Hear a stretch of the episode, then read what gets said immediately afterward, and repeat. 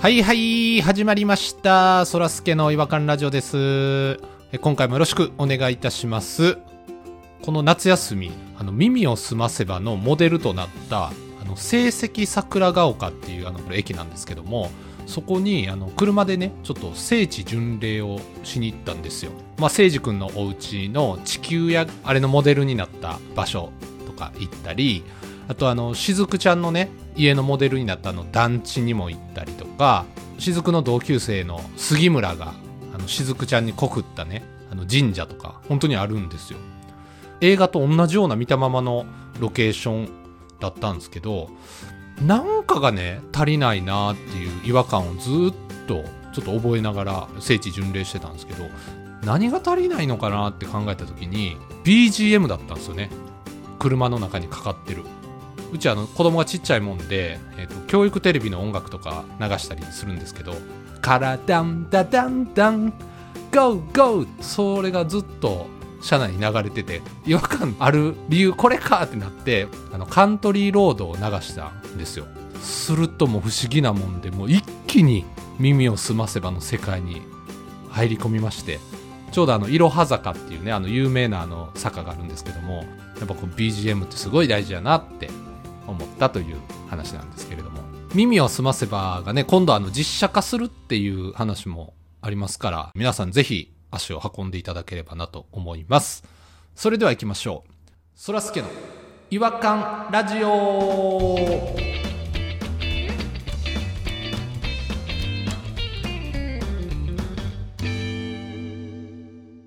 違和感トークのコーナー今夜の違和感ニストを早速お呼びしたいと思いますあありがとうございます。こんばんは。ありがとうございます。あ、あ、あの、名前読んでから、あの、声出してほしいんですけども。すいません。感謝を先に述べました。すみませあん。まりにも感謝でいつも呼んでいただいてありがとうございますっていうちょっ とね、感謝しようと思って。はい。本当にありがとうございます。め珍しいですね、なんか。結構なギャランティーいただいておりまして、ありがとうございまいす。やギャランティーは発生してないんですけど、あまり感謝されることないもんで、ちょっとびっくりしましたけれども。まあ、皆さん声でお気づきかなと思うんですけれども、今夜の違和感ニストは、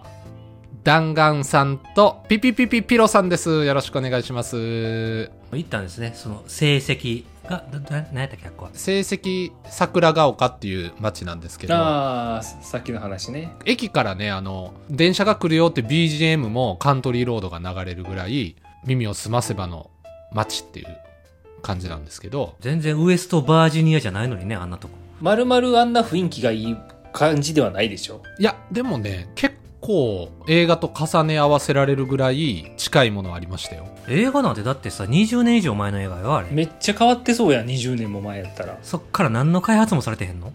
成績桜ヶ丘は。うーんまあ細かくは変わってるんでしょうけどそれなんかあれ景観がつ崩れるから、耳を澄ませばのえやったとこはなんかしたらあかんとか決まってんのいや、そんなことないやろ。あの、平成たぬき合戦ポンポコの山を削って作ったところが成績桜ヶ丘って言われてるのよ。へえ、すごい。そういう設定いや、なんか設定としてそうなってるらしいです。ジブリつながりで。それはちょっと初耳でしたけどあ、それは知らなかった。それは私知らなかったですねそれ知らんと、そういうのを言ってる。いやそそこはそんなに重要じゃないと思うんですけどそんなに怒るとこでしたちょっと失礼かなと思ってね。耳を澄ませばのファンタジーにね。まあ確かにね。ちょっと行っただけで知ったかぶってたからね、た確かに今。うん聖地巡礼したからって自分がキリストになったかのように喋ってたから、それはちゃうぞっていう話だね。キリストなんかなって思ったらえらいことやで。キリストはよう言いませんけどあの聖司君にはなった気持ちにはなりましたよねちょっとせいじくんはね、子供が楽しく聴いてる音楽を急に消してね、耳を澄ませばあのね、音かけないよ、せいじくんは。聖司君やったらバイオリンで体だだんだんみたいな歌を弾いてくれるよ。やってくれる。歌えよ。知ってる曲だからさ。ってあーでもまあ確かにな誠司君ならそれはやってるかもしれないですねそんなんやったあげな。うんもうだから初期の聖ちゃんもやってることが意地悪やもん。確かになコンクリートロードは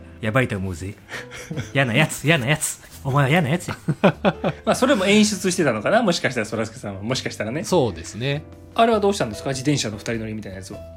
お奥さんをあ車のボンネットの上に乗せてやったんですかもちろんそうやな。いやいや車ビュンビュン来てますからあの後ろからとかねなんか最後までこの坂登りきれたら告白するって決めてんだっていいやう。それはやももちろんやったんですよね、それね。そんなの嫌だ私お荷物みたいじゃないって言いながら、後ろガーってこうまあ、それはねちょっと正直やりたかったんですけどあのまずあの自転車がなかったっていうのとうん。ビュンビュン車来てますからそこはあの交通量が全然違いますから映画とは違う。もっとなんか再現してほしかったわ。成熟になった気分でいいんやったらだって今の感じやったら誰でもできるよ俺でもできるもんただ行っただけやん猫追いかけたりしたんかちゃんと猫いたらね、追いかけましたよ。そのなんかモデルになった団地にずかずか入っていって冷蔵庫バンって開けて牛乳一気飲みしたりしたんかちゃんといや泥棒やオーナー はそれは迷惑ですからね。不法侵入に当たりますから、そこはやってないですけど。そこに入って机で小説書いたりしたんかちゃんと急に知らんやつがそんなんしてたら怖いなあくまで聖地巡礼なんで、そんな、あの、再現をしに行ったわけじゃないので。聖地巡礼がそんなんあんましたことないな好僕もしたことないですねでもなんかやってみたいけどなしたことないなきな映画何ですかピローさんあ僕でもねあのルローニケンシンがすごい好きだったんです高校の時にピロさんそうですよね。ルロケン好きですよね。だから京都とか大学生の時に行った時はちょっとテンション上がりましたよねでもそういえばピローさんそのルローニケンシンが好きかどうかではちょっと忘れたけど、はいはいはいその大学の時に模造刀買ってましたよね 買ってましたね日本刀のえ、大学生で大学生で買ってましたよあの外国人がお土産で買うやつですよ実はダンカンさんと一緒に住んでたんですよあそそうですよね。美大だったんで4年生の時にあの卒業制作作るって言って僕たち実家から通ってる組だったんでそうですね4人ぐらいで大学の近くの部屋借りてその数ヶ月アトリエを借りて共同生活してたんですよそう一緒に住んでそこに僕もね日本刀持って行ってたんですよね好きすぎ て歯がこの削られてるの生くらいになってるやつね、そうそう生倉田切れないですよでも結構痛いですよね僕とよりは全然痛いからで一回ねあのそのアトリエで使ってたアパートのところではいはいそこの大家さんがすごい怒る人たちだったんですよすごい怒るんですよ大家さんがすごいそうですよおばあちゃんの大家さんなんですけどうるさくしてたんじゃないですかちょっと。いや、本当はね、一人で契約してたのに、4人で住んでたからめっちゃ怒られたんでまあすけそど。もそも怒られますわねいやそれは契約違反ですから ね。 はいはいはいでお金はちゃんと払ってましたからねもちろんねあの、6畳2間で2万円だったんで、1人5000円ずつ払ってたん ですよ。 4倍ってわけじゃなくて、分割でってことですね。分割で。それは怒りますよ、おばあちゃ ん。なんかいろいろ禁止されてたんですよ。あー女の子入れるのも禁止やし、あー麻雀も禁止とか、なんかいろんな禁止事項があったんですよ。そうなんかね後半禁止事項増えてきてねなんかこ気分で増やしてんちゃうかっていうぐらい増えてきましたよね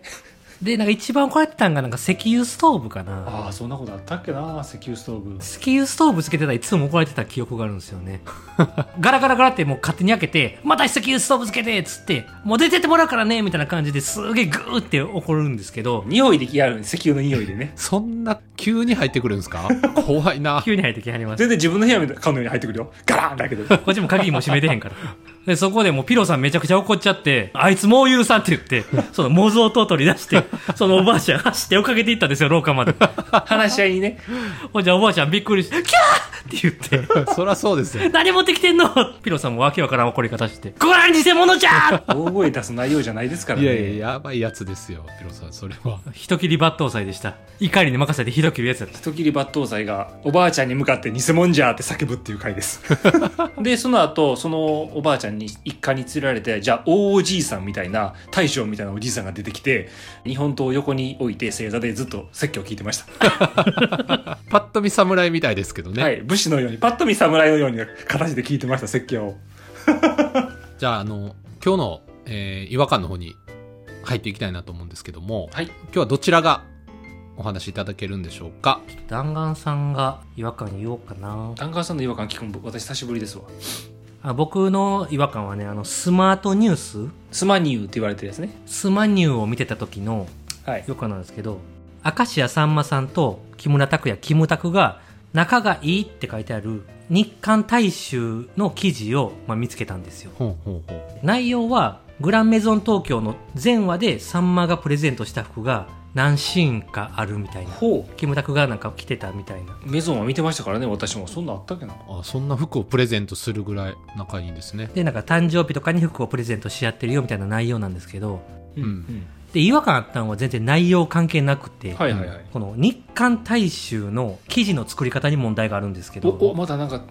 違う目線できましたよ日刊大衆の記事はあの名前とか番組名とかになんかリンクがつくんですおようたまにあるじゃないですかああ、青い字で表現されてる。押したら関連のニュースに飛んだりとか、はいはいはいうんまあ、日刊大衆内のその人の記事にジャンプしたりするんですよね、ほうほうなるほどね自分のページに飛ばすっていうねはいそうです木村拓哉のリンクを押したら木村拓哉の他の記事がずらっと出たりして、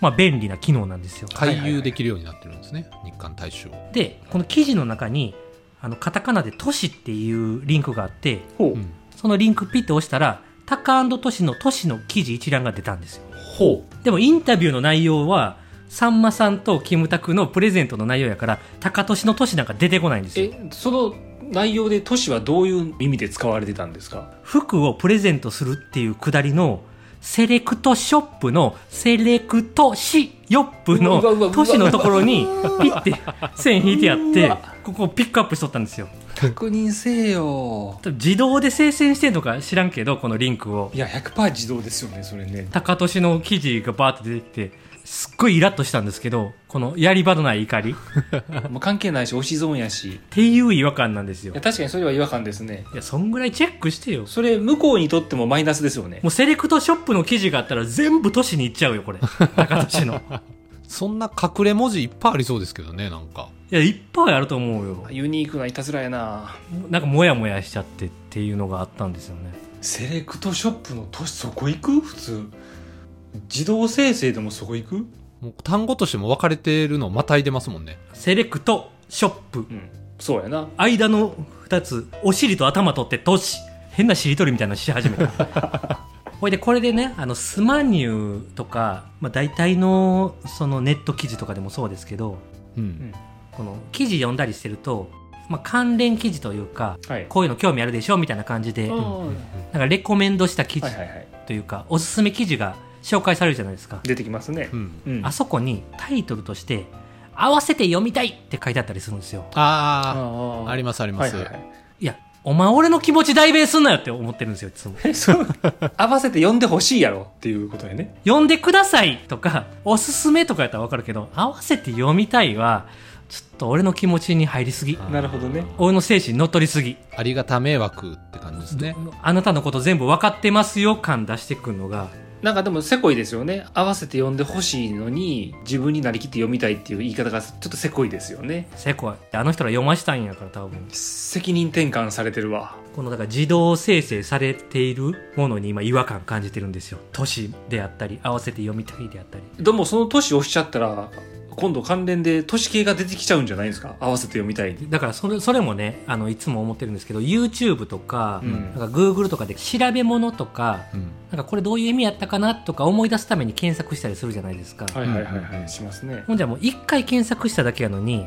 あんたこれ興味あるんでしょみたいなふりしていっぱいそれのおすすめ動画とか出してきよるんですよあー出てくるああとなんかもうほんとびっくりするのが Google かなんかわかんないけど使ってるともう YouTube とかそういうまたいで普通の広告でそれ系のが出てきたりするじゃないですかあーそうねもう Google が全部またいできよるもんね度肝抜かれますよねうわ俺全部見透かされてると思って度肝抜きますよねあれ年齢までバレてたりするからなうんびっくりしますよねあの追跡能力一回ねゴキブリが出た時にはいはいはいゴキブリの退治の方法をちょっと調べただけやのにうんうんもう俺ゴキブリに興味がある人みたいな感じ で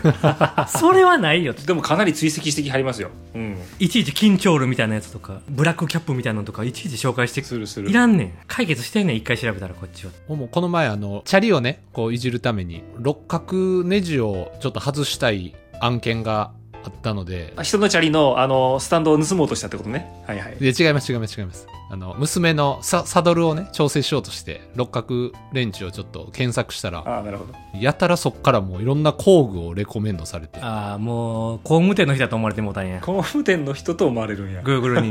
であのアマアマゾンとかからもね工具が欲しいですかみたいな感じのメールが興味ありますかみたいなメール来ますよね メールまで来るメールもメ来ーるルの来ますよそんなん来たっけなんか俺来ますよメールえメール来んのはやばいってそらすけさんそれ漏れてるよ情報絶対欲しくないですっていう回答できるならいいんですけどそこよね聞きっぱなしのメールが届くのでいやなんか回答したら回答したでまたなんかちょっと抜かれそうやん情報でもそれ回答せえへんかったらこっちは興味ないですよっていうことをどうやってアピールしたらいいのか分からへんよねなんか向こうが飽きるまでその情報を受け取らなキャッチャーにならなあかんのかこっちはって思っちゃうよねそうなんですよ一方通行なんでそう、向こうが工具をいっぱい紹介し続けてし続けて、こいつ一個も買わへんな、もうええわってなるまで、俺らは耐えなあかんのかってなるよね。そうなんですよここのアルゴリズムに違和感感じてるんですよね。インスタとかもみんなもう最近そうですもんね他のやつもね確かに。ツイッターもそうだけどみんな広告がもうびしゃびしゃ入ってくるじゃないですかもうなんか最近インスタでやたらとあのなんつうんですかあの山かしみたいななんて言うんでしたっけああいうパルクールとか出てるのかあパルクール懐かしいね任してパルクールの外国人の人がやたら出てくるんですけどどういうアルゴリズムであれへそういうなんかそれに近いワードやったんじゃんえやかましいと間違えてやまかしいみたいなの打ち合ったんじゃないの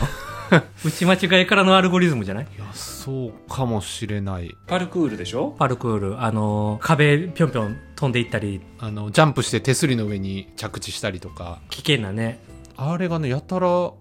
映るんですけどなんなんなんやろなあれ YouTube とかでもなんかこいつとの出会いどうやったっけっていうの結構分からへん時あるのよねありますよねなんかあああるある怖いわいや怖いね怖いですわ僕セレクトショップから高野都市の都市になるんやで今の世の中めっいやほんまそういやそれが一番怖いわほんまにうかつに言葉走られへんもんちゃ怖いわ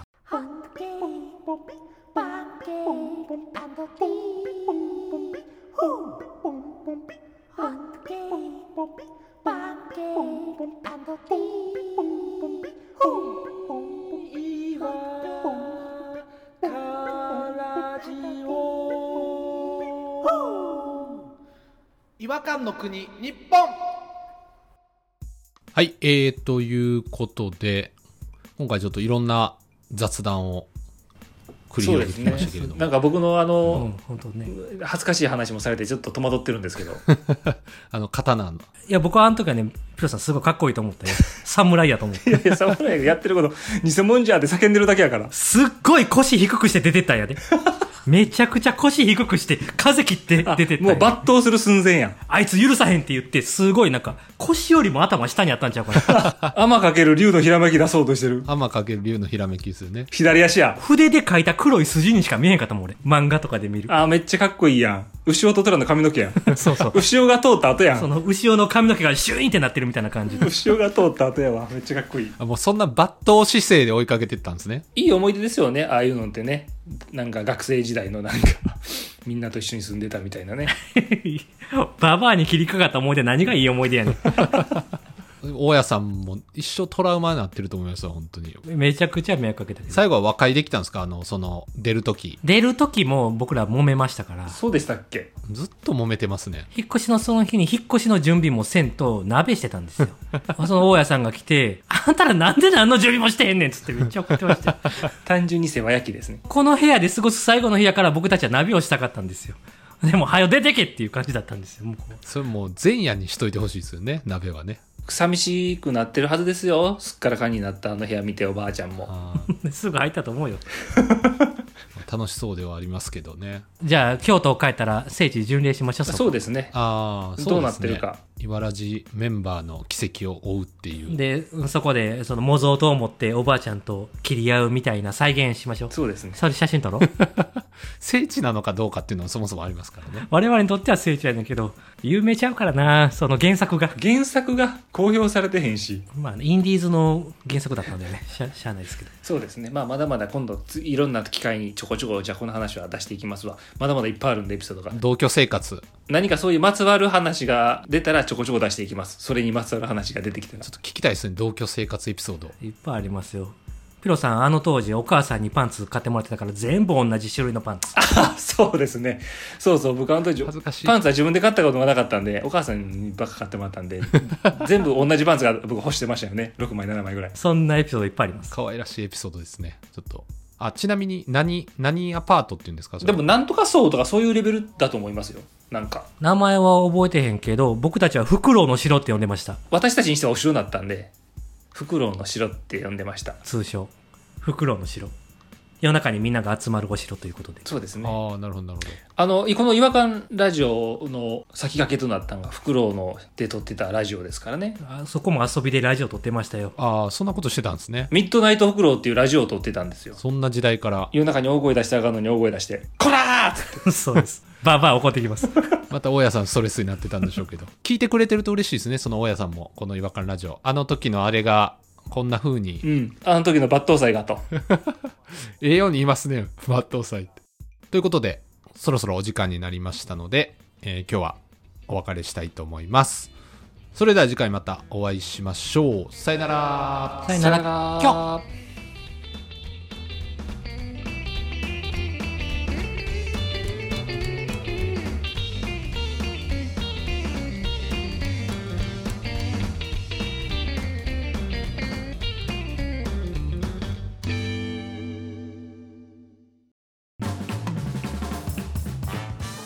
聞きいただきありがとうございました